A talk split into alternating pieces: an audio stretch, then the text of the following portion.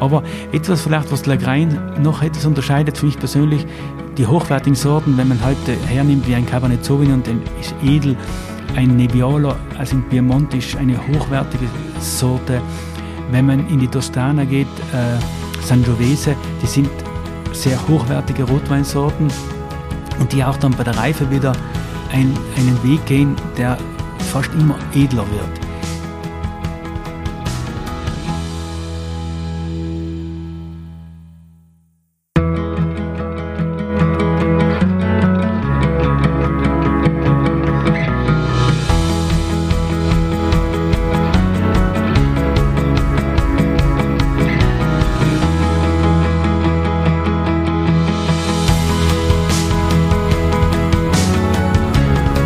Herzlich willkommen zum Winzer Talk.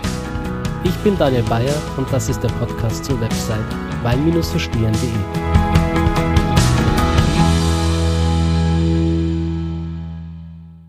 Hallo, hallo, hallo, meine lieben Zuhörer. Herzlich willkommen zurück zu einer neuen Folge des Winzer Talk Podcasts.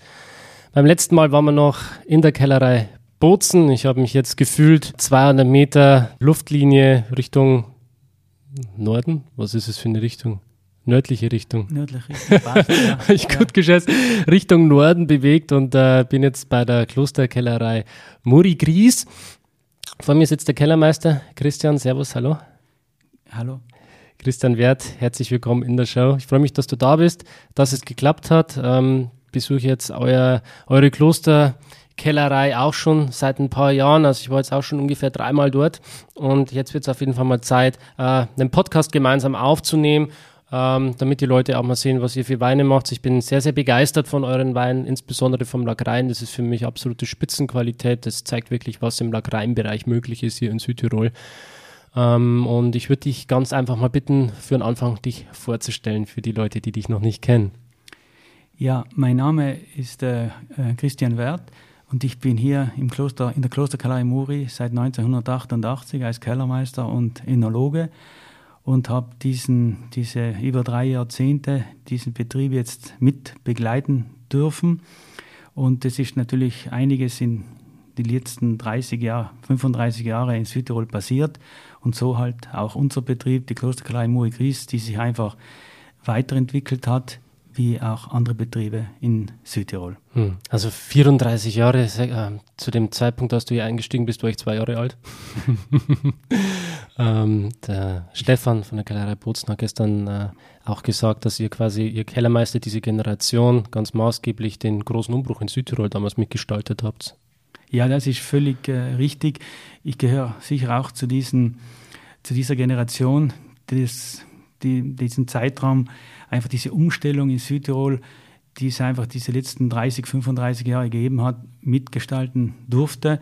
Äh, wie gesagt, hier im, in unserem Bereich, wir bewegen uns ja hier im Raum Bozen, im Stadtteil Gries und äh, unser Hauptaugenmerk äh, war natürlich in den letzten 30 Jahren die Sorte Lagrein, weil die es hier in Bozen sehr lange schon gibt, gemeinsam mit dem St. Magdalena. Also Bozen ist gekennzeichnet von jeher mit diesen beiden, von, mit diesen beiden Sorten einfach. Und wir haben uns halt mit diesen Sorten auch beschäftigen müssen und diesen Weg beschritten, etwas besser zu werden. Und diese Weine, wie sie sich heute präsentieren, waren sie vielleicht vor 30 Jahren, waren wir das nicht imstande. Was, was warst du 1988 für ein Mensch? Hast du da diese Leidenschaft für Wein schon vorher entdeckt oder kam die dann erst während des Berufs? Ja, ich habe von der Ausbildung her, ich hab, äh, bin hier in Gries äh, aufgewachsen und habe dann auch in Bozen die Handelsschule besucht. Und dann später habe ich das Glück gehabt, äh, vier Semester in Würzburg in der, in der Weinbauschule in Veitshöchheim eine Ausbildung zu genießen. Bin dann 1983 eben äh, zurückgekommen, war damals eine kurze Zeit beim Herrn Legeda, bin dann vier Jahre in der Obst- und Weinbauschule Leimburg im Keller tätig gewesen. Und dann hat sich eben hier in Muri-Gries einen dieser Wechsel vollzogen. Vielleicht bei uns war es ein bisschen anders, war vor meiner Zeit mein Vater hier schon.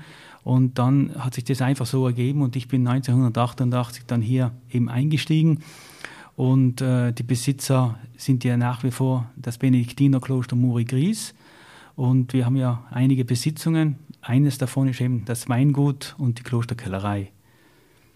Genau. Ja, da hast du auch mit dem Stefan gemeinsam, wir waren beide bei Lageda. Habt euch quasi beide auch den biodynamischen Weinbau angeschaut. Äh, ist das für euch ein Thema?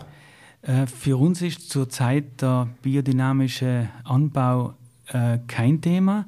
Wir sind integriert in einem Programm, das in etwa 80 Prozent in Südtirol die Weinbaubetriebe durchziehen. Wir sind integriert in einem äh, speziellen Weinprogramm, das der Südtiroler Beratungsring ausarbeitet. Und in diesem Bereich sind wir einfach mit, mit dabei. Aber wir sind nicht, also wir haben keine, also wir sind nicht biodynamisch. Aber ihr arbeitet nachhaltig und. Das ist unser, das ist sicher ein Riesenthema und das ist äh, einfach die Zeit, das ist einfach so. Und äh, es geht auch immer wieder um Nachhaltigkeit und die ganzen, die Themen sind, wie sie sind. Wir glauben einfach, dass einfach die Zukunft auch der Pflanzenschutz selber ist ein unheimlich wichtiges Thema, aber nicht nur Pflanzenschutz, auch der Wasserhaushalt, es spielen so viele Sachen eine Rolle. Und äh, jeder hat seine Zeit.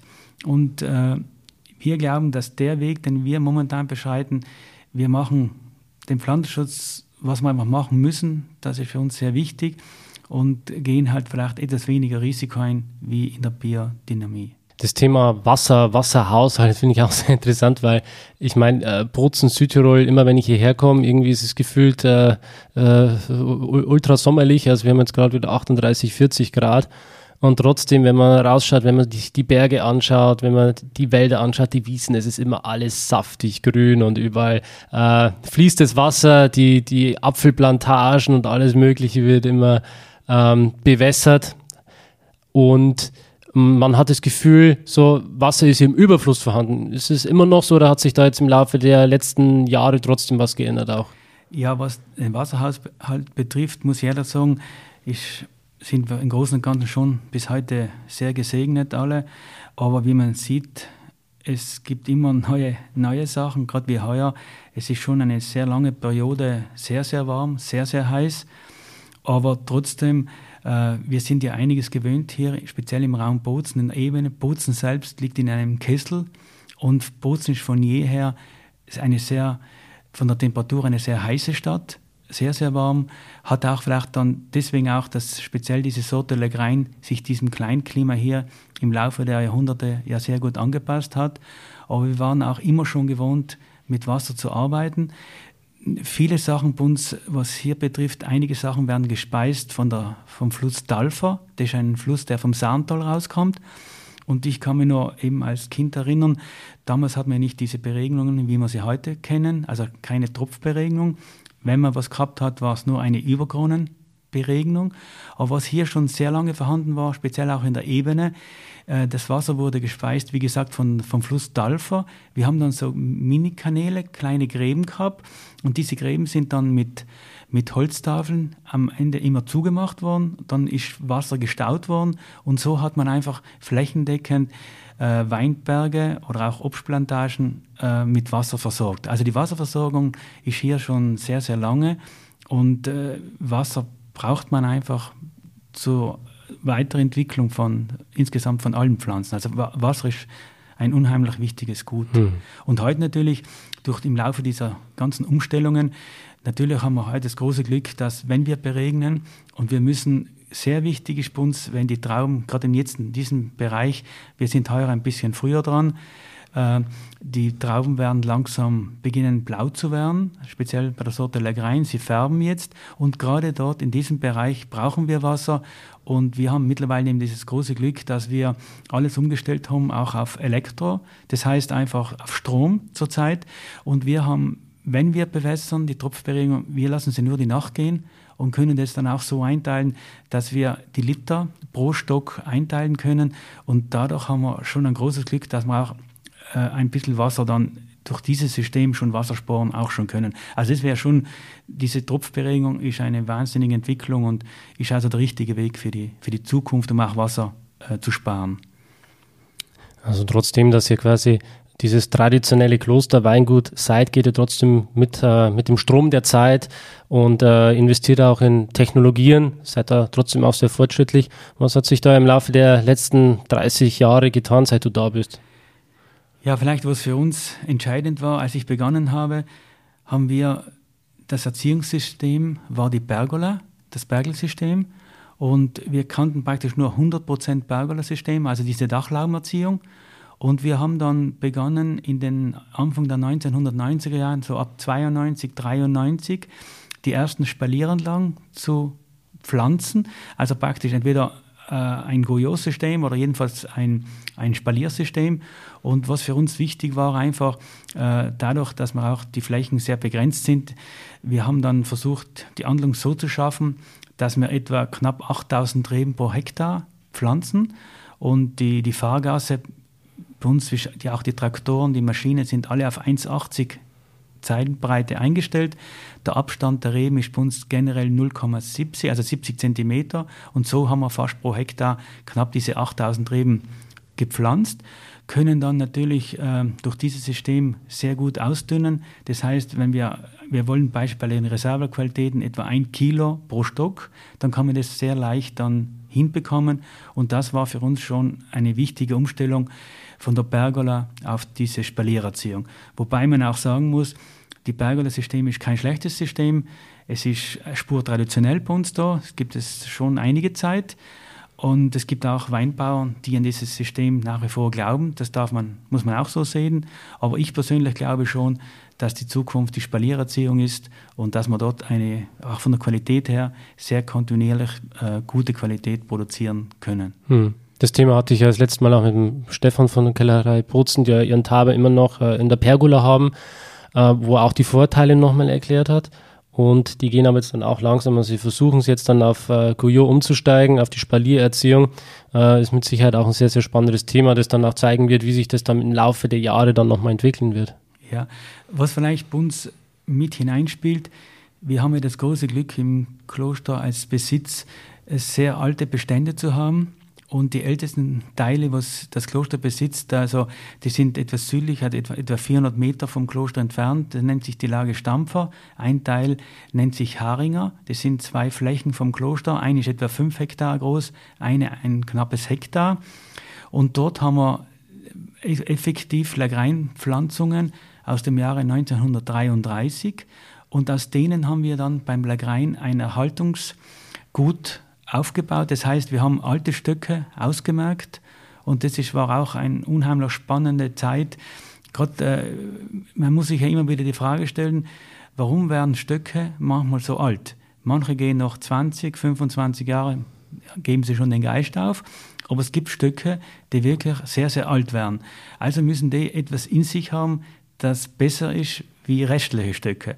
Und das haben wir ein großes Glück. Wir haben aus diesen alten Stöcken eine Selektion Massal betrieben und haben einfach Erhaltungsgut von diesen alten Beständen.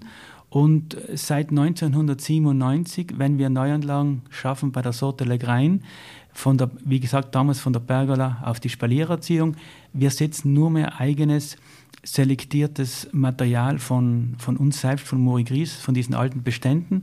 Es handelt sich hierum um keine, um keine Klone, sondern es sind am Ende, wir nennen sie Lagrein-Biotypen.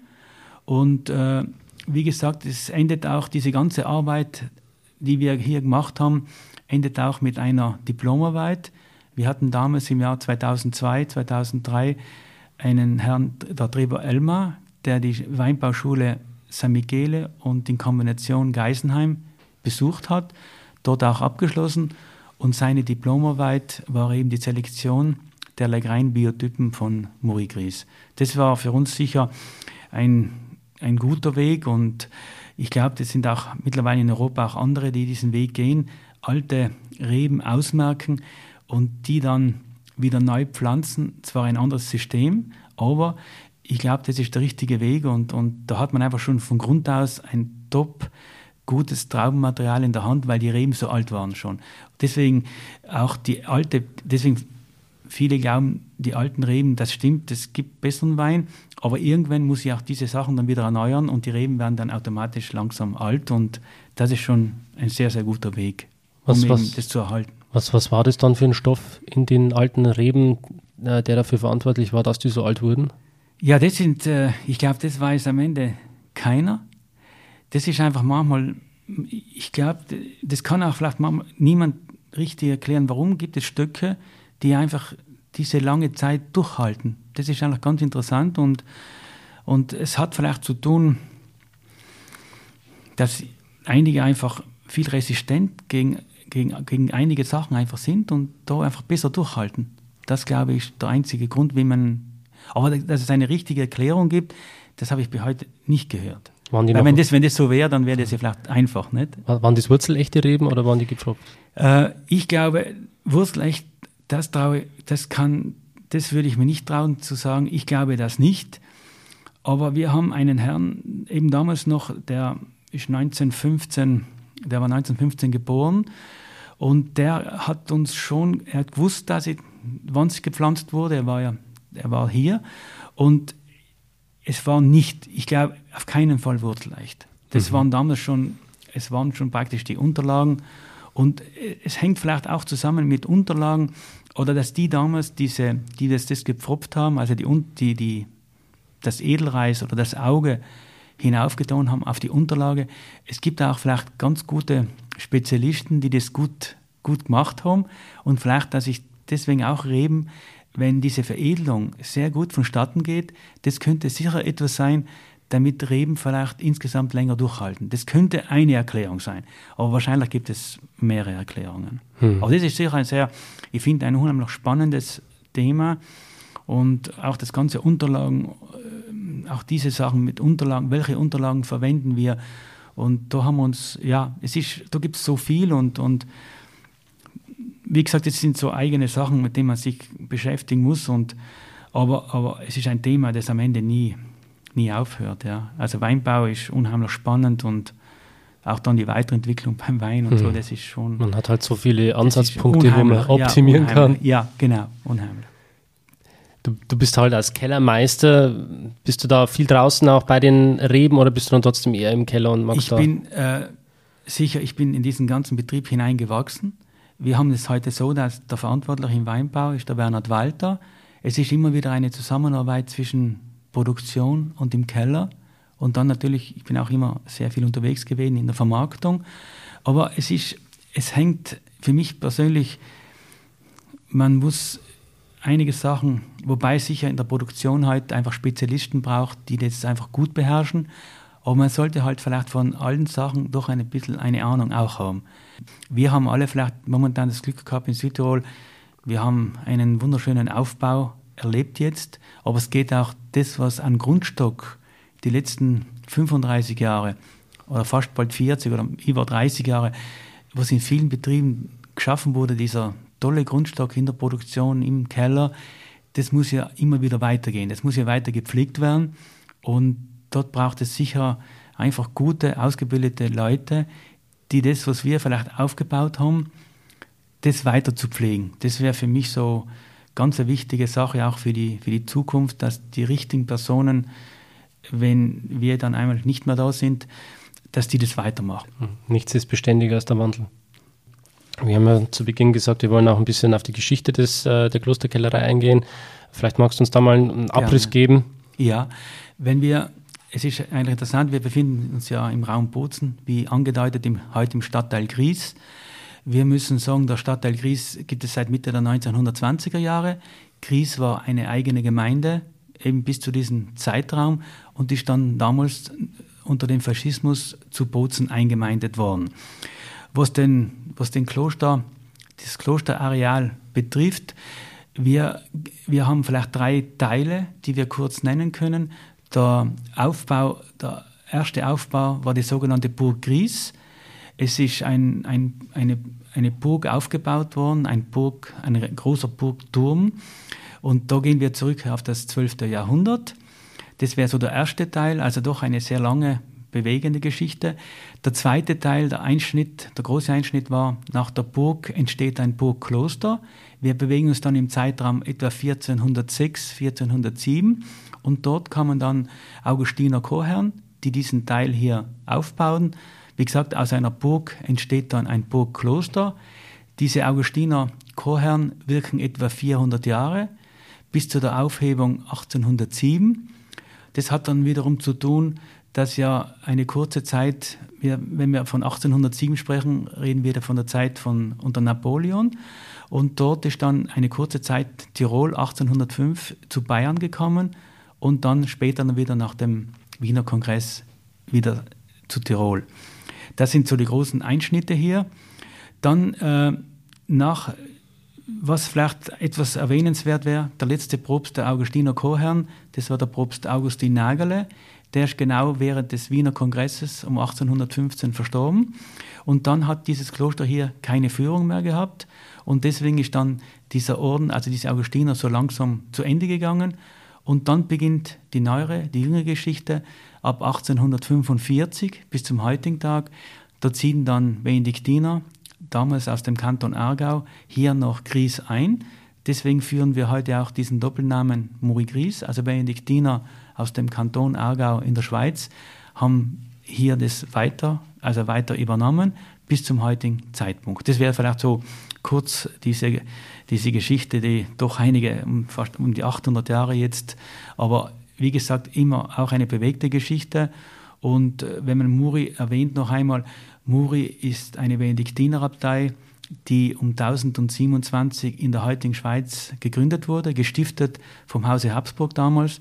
Die Habsburg waren die Stifter, war damals natürlich dieses Geschlecht der Habsburger war völlig unbedeutend um 1027, aber sie waren die Stifter des Klosters Muri und die Aufhebung vom Kloster Muri in der Schweiz war dann 1841 und so kam dann beginnt es 1845 äh, ein Teil dieser Benediktiner, wie schon gesagt, hier in, in Gries.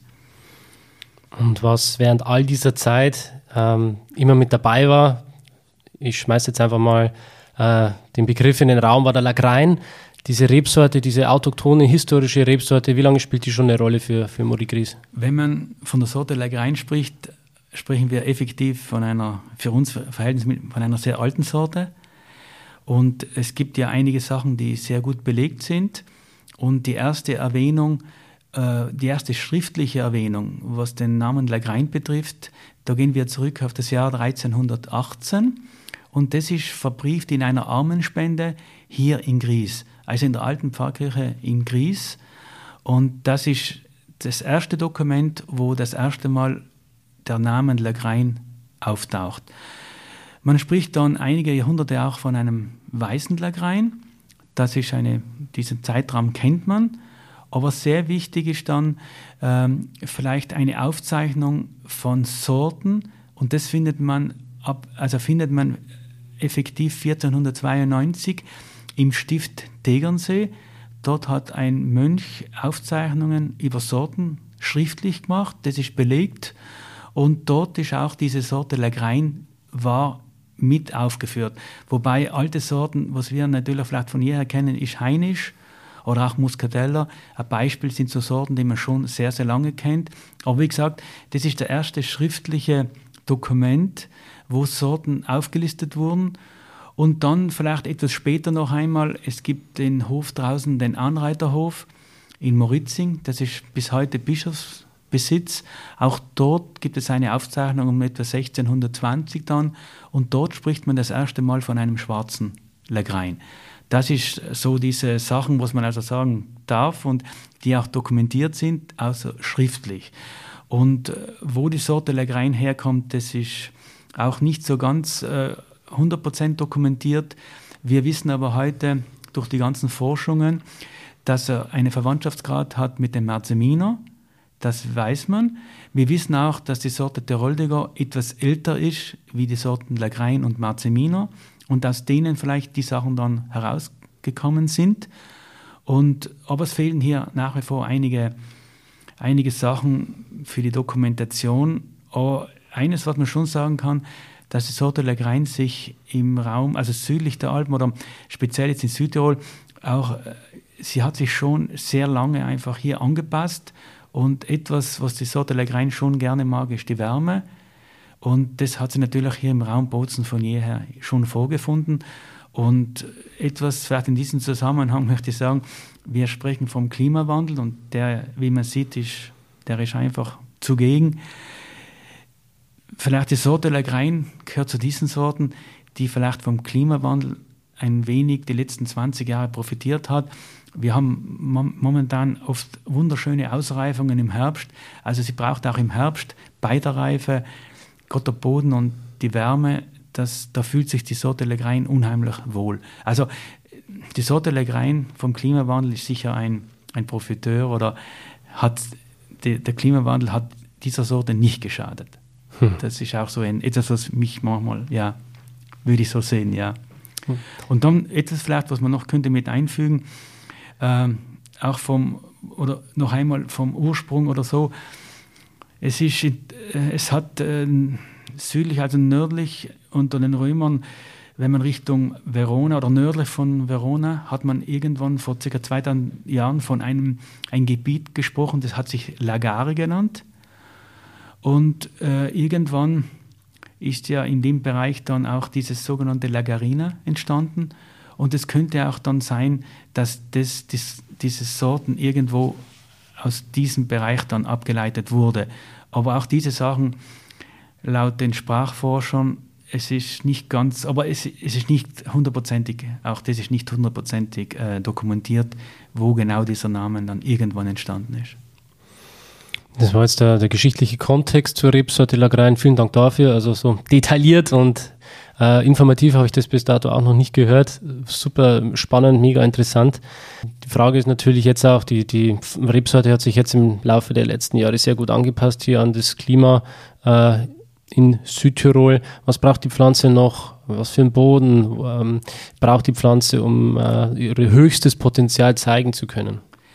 Also Boden ist sehr, sehr wichtig. Boden in Verbindung mit Einzellagen oder am Ende, wir wussten, oder auch diese, unsere Vorgänger wussten am Ende schon immer, wo die Sorte Legrein sich etwas besser oder wohl fühlt.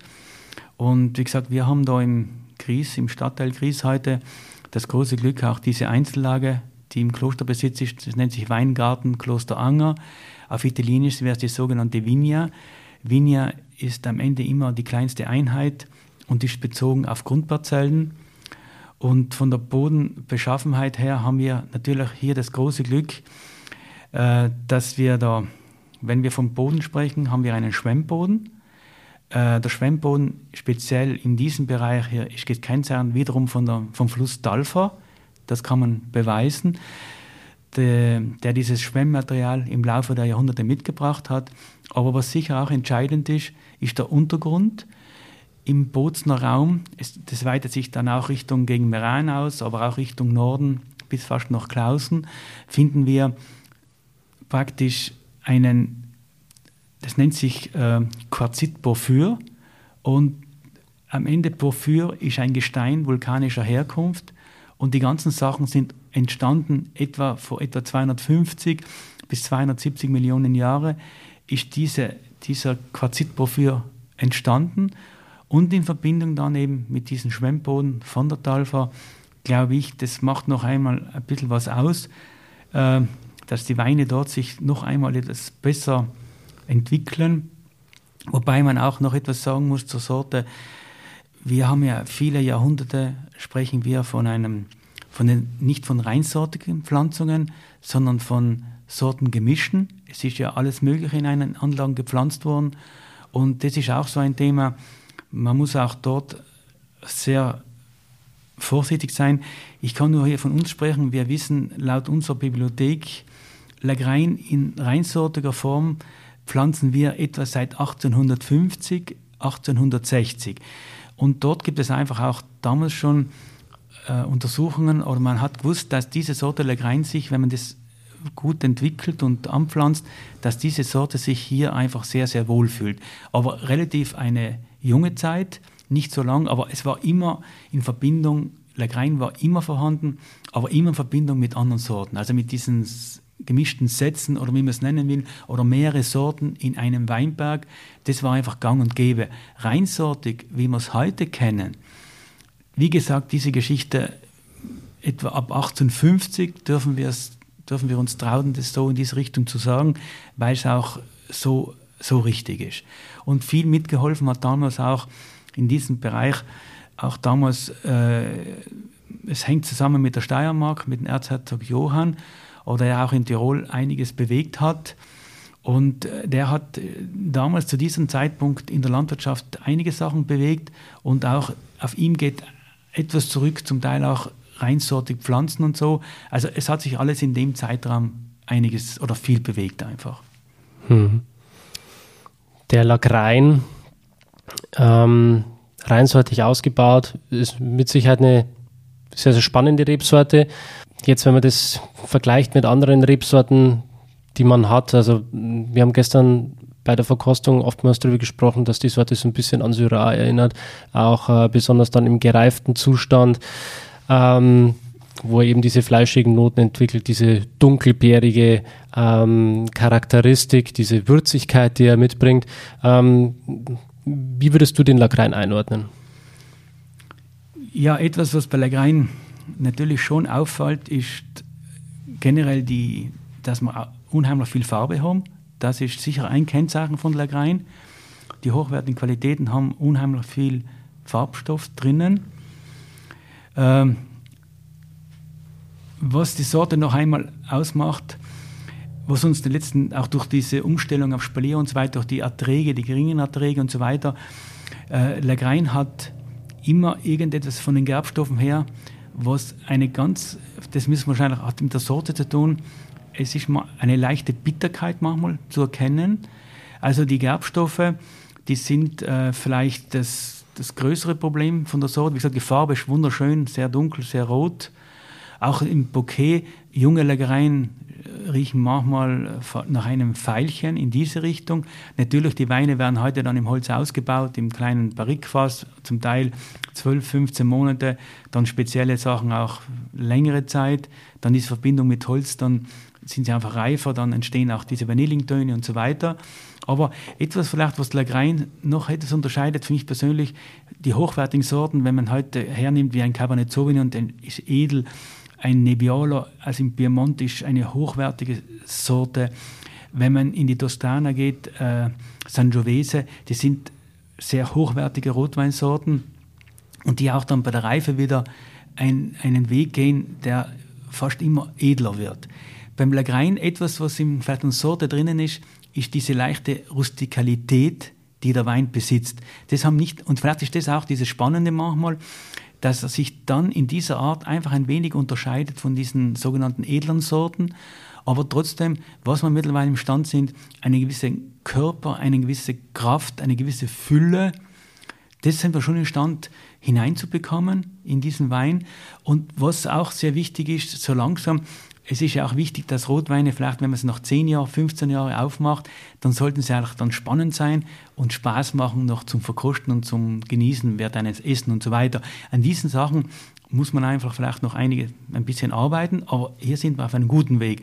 Aber vielleicht noch einmal etwas, was schon Spur anders ist für mich, ist diese, diese leichte, diese, diese, diese Rustikalität am Ende, äh, die ja immer noch, wenn es auch gut macht ist, schon besitzt. Und das vielleicht macht es Gott das aus, dass er auch seinen Weg dann geht.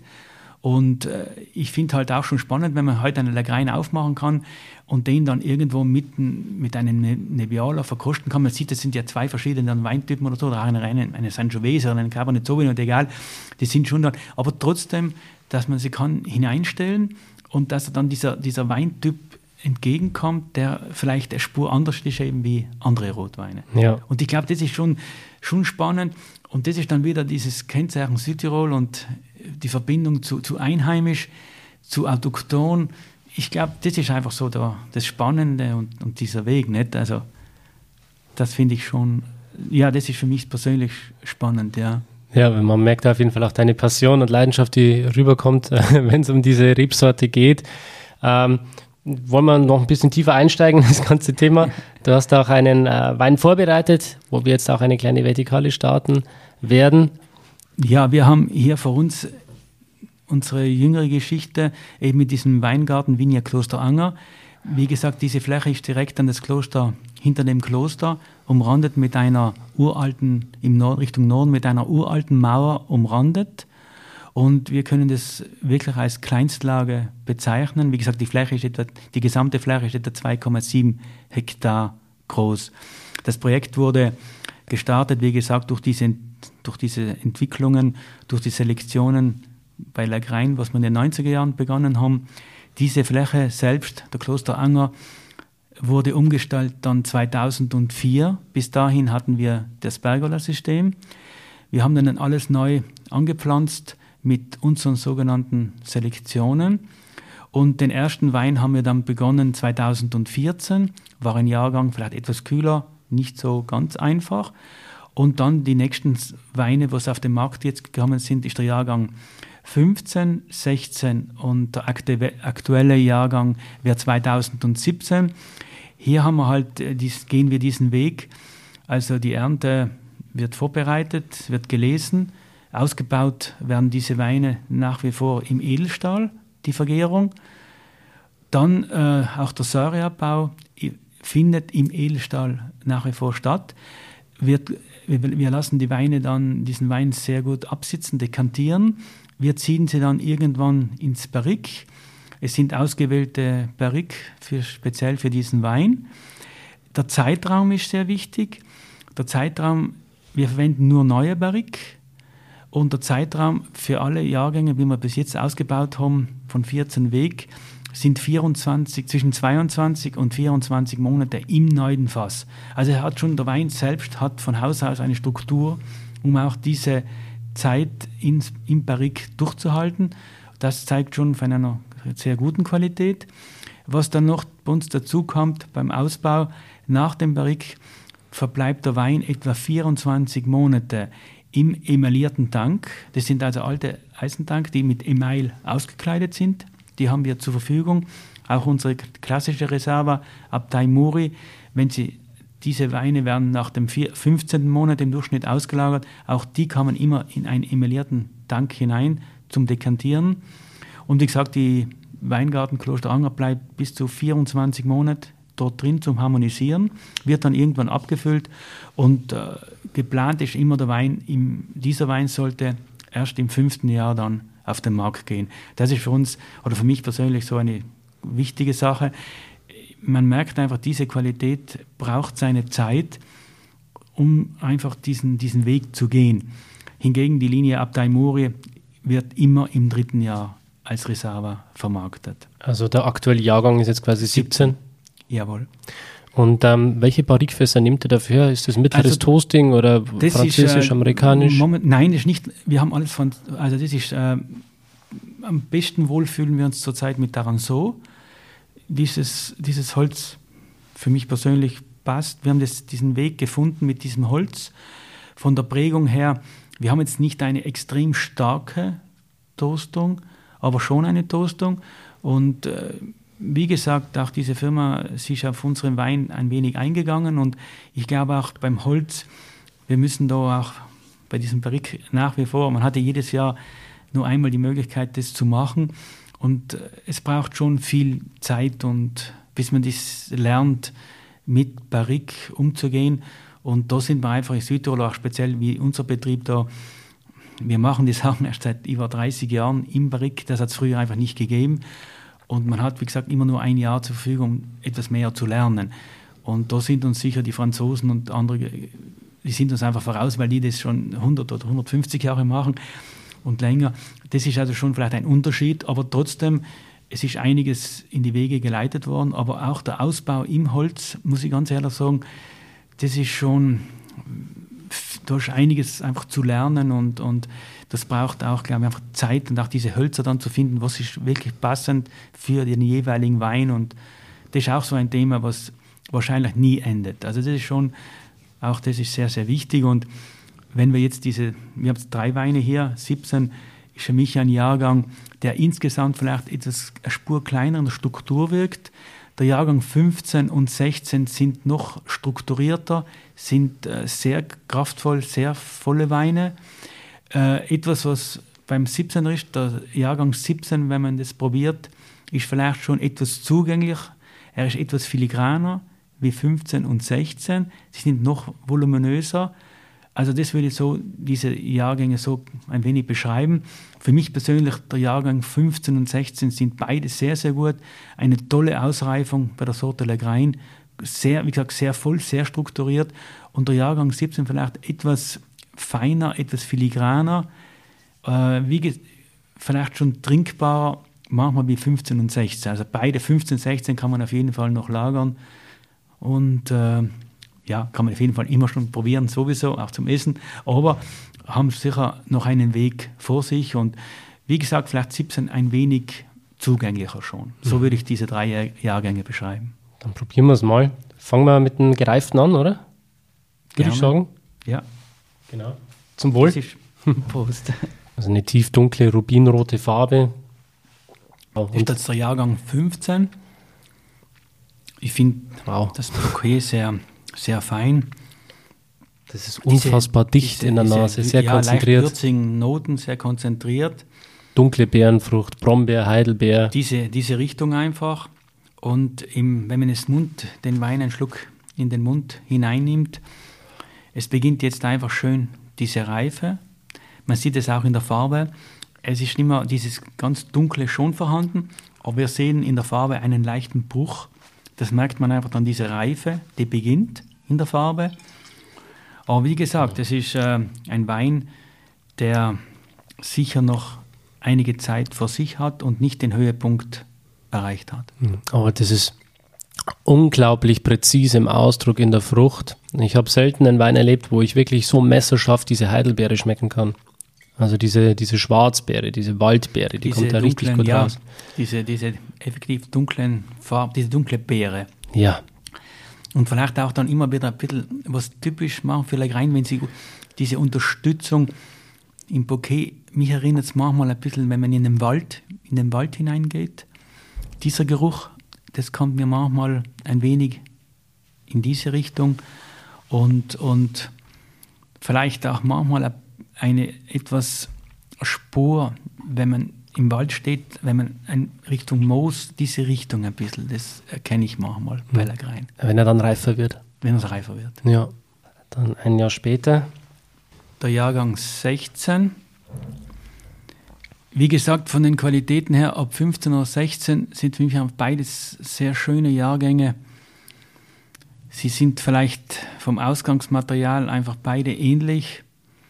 Ich würde persönlich den 16er, den Jahrgang 16 als noch eine Spur gehaltvoller insgesamt beschreiben, hat aber die Tannine eine Spur gröber, vielleicht noch nicht so abgeschliffen, nicht so ganz reif, geht erst, beginnt erst. Vielleicht aber die Struktur selber, eine, vielleicht ein bisschen mehr Struktur noch wie der Jahrgang 15. Aber das sind so Sachen, das müsste dann jeder Konsument dann selber probieren und jeder hat vielleicht auch eine persönliche Meinung dann dazu. Für mich, wie gesagt, beide Jahrgänge 15 und 16 sehr, sehr gut. Vielleicht 16 eine Spur, noch eine Spur besser, ja. Aber das ist von dem her geschmacklich, auch beim Geruch ähnlich, alle diese, diese, diese Noten, diese, ja, diese dunklen Beeren und ich finde den in der Nase jetzt noch ein bisschen erdiger, noch ein bisschen würziger. Vielleicht eben eine Spur, noch einen kleinen Gang mehr vom Bouquet, noch, äh, noch Struktur, noch mehr, ja. Aber wie gesagt, das Mundgefühl, vielleicht noch ganz so eine leichte, ganz eine leichte bittere, ganz eine leichte Bitterkeit ja. vom Gerbstoff. Aber schon eine unheimliche Länge dann beim Abgang, beim, wenn man das einen Schluck in den Mund und dann das der, der probiert, ist noch dann hat er schon, man merkt schon auch eine, eine tolle, er ist sehr lang anhaltend einfach, dieser mhm. Wein. Der ist noch ein bisschen eleganter, ja. finde ich, als der 15er. Ich glaube, ja, da wird jeder, eben, da findet jeder seinen, seinen Weg und ich, ich glaube, das ist auch nicht unsere, die Konsumenten müssen einfach am Ende selbst dann entscheiden mhm. und was für sie, für also, jeden Einzelnen besser ist. Ich glaube, bei Weinprobieren ist immer so, wir haben zehn Leute, manchmal haben wir elf Meinungen. Es ist, Wein ist also ich jeder, glaube, dass dieser Wein ein bisschen anders Ich, ich glaube, dass der 16er noch mehr Reifepotenzial hat als der 15er, weil die Frucht trotzdem ein bisschen zurückhaltender ist. Das könnte sein. Und der allgemein ein bisschen würziger und eleganter noch ist und das dadurch die Entwicklung vielleicht noch ein bisschen ja. spannender wird dann. ich würde so, lass mal so stehen. Es geht gut. Das passt. Dann auf zum nächsten, zum letzten. Machen wir heute schnell. Nein. Dann haben wir eben diesen 17. Ich finde einfach bei 17, ich finde dort unheimlich eine, eine, noch eine etwas frischere Frucht drinnen. Vielleicht diese, diese Beere ist, wirkt etwas leichter, also wirkt nicht so dunkel, wir, schon ein sehr schönes Bouquet, aber nicht so kraftvoll und ausgeprägt wie 15 und 16. Aber einfach insgesamt ein sehr schönes Bouquet, ein sehr sauberes Bouquet. Auch diese, das, Holz, das Holz, was gut eingebaut ist, wenn man denkt, dass diese Weine doch sehr lange im Holz liegen und am Ende erkennt man schon, dass der Holzeinsatz da ist, aber nicht, er ist nicht vom Holz geprägt. Mhm. Und das ist ein Zeichen, dass die Qualität des Weines schon dieses Holz sehr gut aushält. Weil es ist nicht von Holz überlagert, sondern man erkennt immer noch eine Sorte. Also diese, diese gute Frucht und diese reife Frucht wie gesagt, äh, vielleicht nicht so ausgeprägt wie 15 und 16, die sind noch, noch mächtiger, einfach etwas feiner und eleganter. Und wenn man dann einen Schluck in den Mund nimmt beim 17er, das ist einfach die Feinheit, was der hat. Äh, ich finde ihn einfach schon sehr zugänglich. Also der hat auch von den Gerbstoffen her unheimlich feine Gerbstoffe, sehr, sehr schon präsent. Also die sind schon reif, die sind einfach schon, der Wein ist etwas trinkbarer wie 15 und 16. Also die brauchen noch ein bisschen mehr Zeit. Ich finde, 17 kann man sehr, sehr gut, sehr, sehr gut jetzt schon äh, verkosten und, und probieren. Mhm. Ich finde es spannend, weil im Gegensatz zu 15 und 16, finde ich, hat man hier jetzt trotzdem noch ein paar rote Früchte mit dabei. Die anderen waren für mich rein dunkel. Sehr ja, völlig richtig. Eine Spur, sie wirken eine Spur heller, sie wirken eine Spur, ich will nicht sagen leichter, sie wirken etwas klarer, nicht so, nicht so so satt. Mhm. Also sind eine Spur leichter einfach, diese Fruchtnoten. Wo liegen wir preislich bei dem Wein? Äh, dieser Wein liegt bei uns zurzeit etwa bei 67 Euro. So wird er abverkauft. Und äh, das ist jetzt der erste Wein von uns, der doch in, in, in, so einem Preissegment liegt. Aber man muss sich auch immer wieder bedenken, das ist eine, eine Lage, eine, die gibt es nur einmal, auch in Europa nur einmal. Und äh, auch dieser ganze Weg, der hier aufgebaut wurde, am Ende ist das ein, ein Generationen, eine, Generation, eine Generationsarbeit. Und deswegen auch, wie vorhin kurz angedeutet, wenn man sowas aufbauen darf und auch die nächsten, irgendwann, wenn jemand das weiterführen wird, die nächste Generation, wer nachkommt, der hat schon etwas vorhanden. Der muss also am Ende nur warten, dass die Reben jedes Jahr eben ein bisschen älter werden und ich bin überzeugt, dass das äh, auch dieser Wiedererkennungswert dann, was so ein Wein haben wird in der Zukunft, weil es ist ja immer derselbe Platz, derselbe Standort, dieselbe Fläche, dieselbe Lage. Wenn das dann, äh, das, das, das ist dieser Erkennungswert vom, vom, speziell von diesem Platz. Und das, glaube ich, ist einfach sehr, sehr wichtig, auch für die Zukunft, für die Konsumenten, das zu erkennen.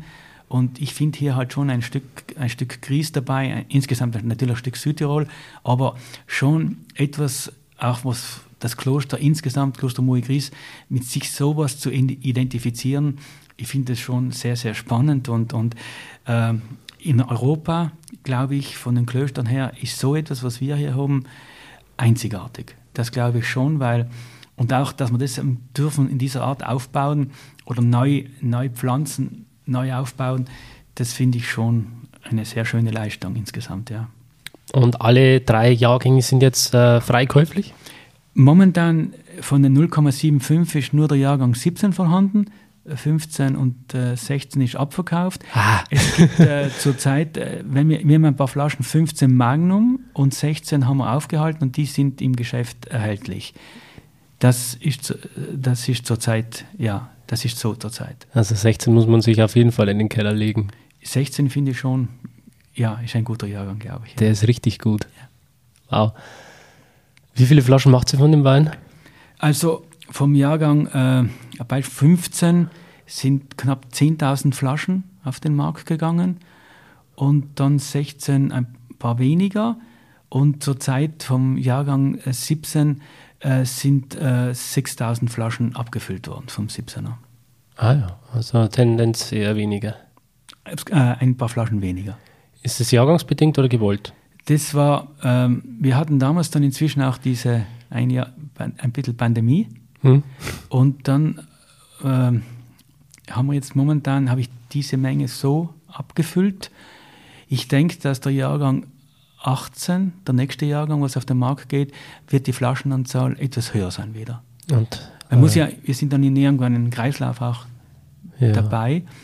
Und äh, aber mir, wie gesagt, gerade dieses, dieses Jahr ab 20 da hat man schon gekannt, dass die, wir haben natürlich auch sehr viele Gäste, die ab Hof kaufen, bei uns kommen und so. Und diesen Zeitraum haben wir schon, schon gemerkt.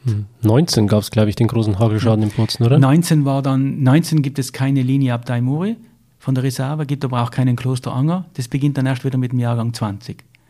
Aber der nächste Jahrgang vom Kloster Anger, was auf den Markt kommt, nächstes Jahr ist der Jahrgang 18. Hm. also kommt nur in Top-Jahrgängen raus, wenn, wenn wirklich Wir versuchen passt. das schon so, ja, wenn es geht. Also 19 wäre nicht machbar gewesen wegen dem Hagel. Also ja. wir haben da keinen, äh, eben keine Reserve 19 produziert. Wie viel Schaden habt ihr da gehabt, prozentual?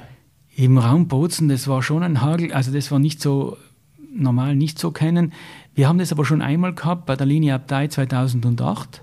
Auch dort haben wir keinen Jahrgang dann produziert wegen dem Hagel. Aber sonst, also wenn es normal abgeht, dann wird schon jedes Jahr produziert. Hm. Ich weiß nicht, ich war da damals in Bozen, als dieser Hagel war. 19. Ja. Ja, das war schon wahnsinnig. Das ist Heftig. etwas, was man schon. 19 war schon ein, ein, ein interessantes Jahr und äh, es hatte mir auch eine relativ, diese, diese, was interessant war, diese große Fläche, was einfach mit Hagel betroffen war. Nicht? Da haben wir nur dann unseren normalen Basiswein, das haben wir gemacht, aber weil wir dort ja mehrere Flächen zur Verfügung haben und nicht alles da im Umkreis vom Kloster.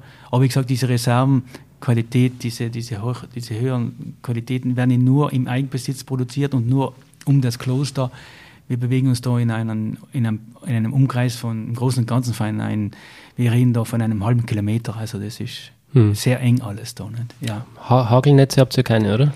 Wir haben mit Hagelnetz, äh, wir haben einige Versuche mit Hagelnetz, aber äh, Hagelnetz ist sicher eine Hilfe. Aber wenn ein Hagelschlag kommt wie 19, dann ist auch das Hagelnetz bei Weinbau stößt an seine Grenzen. Das funktioniert sicher im Obstbau besser, weil wir dort ja das Hagelnetz überspannt haben. Und im Weinbau haben wir praktisch nur die linke und rechte Seite, also von der Spaliererziehung, sind abgedeckt. Hm. Es ist nicht voll abgedeckt. Hm. Nur die Zone, generell die, die, die Zone, wo die Trauben hängen, ein Stück nach oben, ein Stück nach unten, ist ja abgedeckt vom, vom Hagelnetz. Hm. Ja, wenn dann Tennisball große Hagelkörner runterkommt, dann hilft das auch nichts mehr. Das, das ist, ist dann, dann, ist vorbei. Dann ist vorbei. Ja, ja hoffen wir ja. mal, dass das so schnell nicht mehr passiert. Ich war das hoffen wir und, und, ja, wir hoffen das einfach. Vor ein paar Wochen war aber, ich, ja. aber das kann niemand sagen und das ist Natur dann wieder und die Wetter sind, wie sie sind und mit denen Sachen müssen wir einfach leben. Und, hm. ich, ich, war ja vor ein paar Wochen schon mal in Südtirol ähm, am Kalterer See. Da gab es auch einen großen Hagel und mir hat das komplette Auto, das Auto zerhagelt. Ja, 4000 genau. Euro Schaden. Ja, ja, ja, das, das ist jetzt schon also passiert einige, einige Wochen her. Ja, genau. genau. Mhm.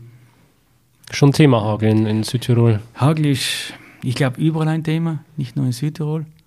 Und äh,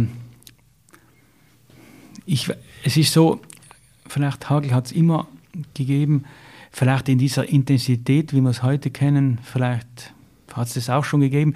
Das kann ich jetzt nicht so beurteilen, aber, aber so wie 19 war schon extrem. Das war schon viel, ja. Hm. Und was halt schon dort 19 war, diese Fläche, die, weil sonst bei Hagel hat man manchmal nur so gewisse Streifen, also, ja, so Streifen, die, die, die dann irgendwo, wo es halt erwischt. Aber so Fläche, so große Fläche wie 19, das war schon außergewöhnlich. Ja, hm. ja. Ja, Christian, ähm, sage ich danke für dieses Gespräch. Wir haben jetzt knapp eine Stunde. Danke. Für mich geht es morgen weiter in die Maremma. Schön. Toskana. Bist du auch gern, oder? Ja, ich werde heuer jetzt äh, sogar ein paar Tage Urlaub in der Toskana machen. Ah, ja. Und äh, ich freue mich schon drauf, ja. ja. Wie, wie, schaut der Urlaub bei dir aus? Besuchst du auch Weingüter oder schaltest du komplett ab? Äh, wie schaut es aus? ich werde mit meiner Frau und wir werden sicher immer ein gutes Glas am Abend dann genießen. Vielleicht schaue ich auch einen Betrieb an, das kann sein. Das gehört einfach ein wenig dazu. Hm. Auf jeden Doch, Fall. Nein, ja. ist natürlich praktisch, wenn man dann Italienisch auch noch kann. Das geht gut, ja. das passt, ja. Schön, ja. Wunderbar. Ja. Gut. Ja, liebe Freunde, wenn ihr Lust bekommen habt, die Weine zu probieren, dann äh, könnt ihr natürlich auch vorbeischauen bei der Kellerei. Wie ist das bei euch, Christian? Macht ihr auch Führungen oder? Wir machen generell wenig Führungen. Es ist, äh, wir sind vom Platz her etwas beengt. Das Kloster selbst, das ist die Stiftskirche, ist natürlich ein Platz, wo man schon hineinschauen sollte. Ist eine spätbarocke Stiftskirche, wunderschön.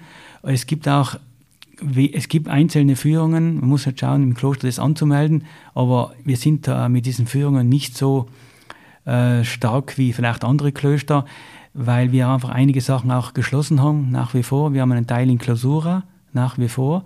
Aber jeder, der uns kennt, in Innenhof darf man hineinfahren. Wir haben ein kleines Weingeschäft, wo man kann die Weine probieren. Sehr klein zwar, aber man kann das machen dort. Und jeder kann sicher ein wenig die Runde spazieren, auf jeden Fall. Aber große, äh, große Verkostungen, das gibt es für uns einfach nicht. Und auch diese ganz großen Führungen, wir sind für diese Sachen nicht ganz gut eingerichtet. Das ist so. Okay, aber auf jeden Fall trotzdem vorbeischauen. es, es, gibt eben die Möglichkeit, im Weingeschäft die Weine zu probieren. Das ist richtig. Ja. Genau, und dann auch zu Abhofpreis mitzunehmen. Genau. In diesem Sinne, Freunde, wenn euch die Folge gefallen hat, dann gebt ihr bitte fünf Sterne oder einen Kommentar auf iTunes. Teilt die Folge mit euren Freunden und gießt euch ein schönes Glas Wein. Bis zum nächsten Mal. Ciao. Tschüss. Ja. Schön, dass du dabei warst. Wenn dir dieser Podcast gefallen hat, dann bewerte mich auf iTunes. Wenn du Fragen hast oder mehr Informationen zum Thema Wein suchst, dann schau auf meiner Website wein-verstehen.de vorbei. Bis zum nächsten Mal.